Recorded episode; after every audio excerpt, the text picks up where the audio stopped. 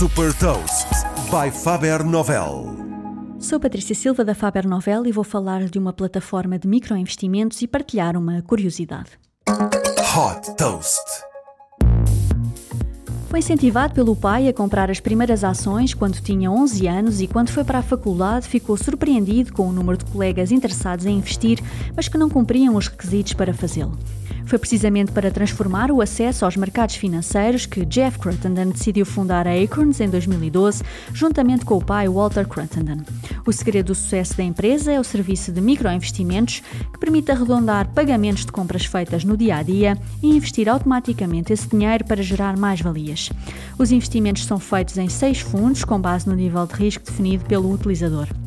Esta conta de investimentos pode ser criada em 5 minutos através da aplicação, onde é possível fazer toda a gestão do portfólio. Estão também disponíveis outros dois tipos de conta, uma conta poupança-reforma e outra conta de investimento para crianças que inclui aconselhamento financeiro familiar. A Acorns criou também uma conta bancária sem comissões com um cartão de débito associado. Estão disponíveis três planos para subscrição dos serviços, que variam entre 1 dólar e 5 dólares por mês. Para já, o serviço só está disponível nos Estados Unidos, onde a empresa já tem mais de 7 milhões de clientes, que no total já investiram mais de mil milhões de dólares através da plataforma.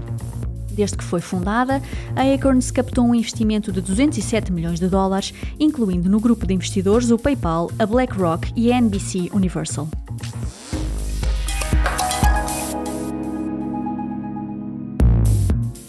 Deixo-lhe também uma curiosidade sobre a app chinesa de vídeos de música de curta duração TikTok, que está no top de aplicações mais descarregadas do mundo. Em 2020, a cada minuto, a app é instalada 2.704 vezes.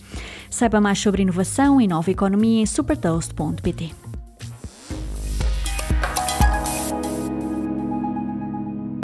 Super Toast é um projeto editorial da Faber Novel que distribui o futuro hoje para preparar as empresas para o amanhã.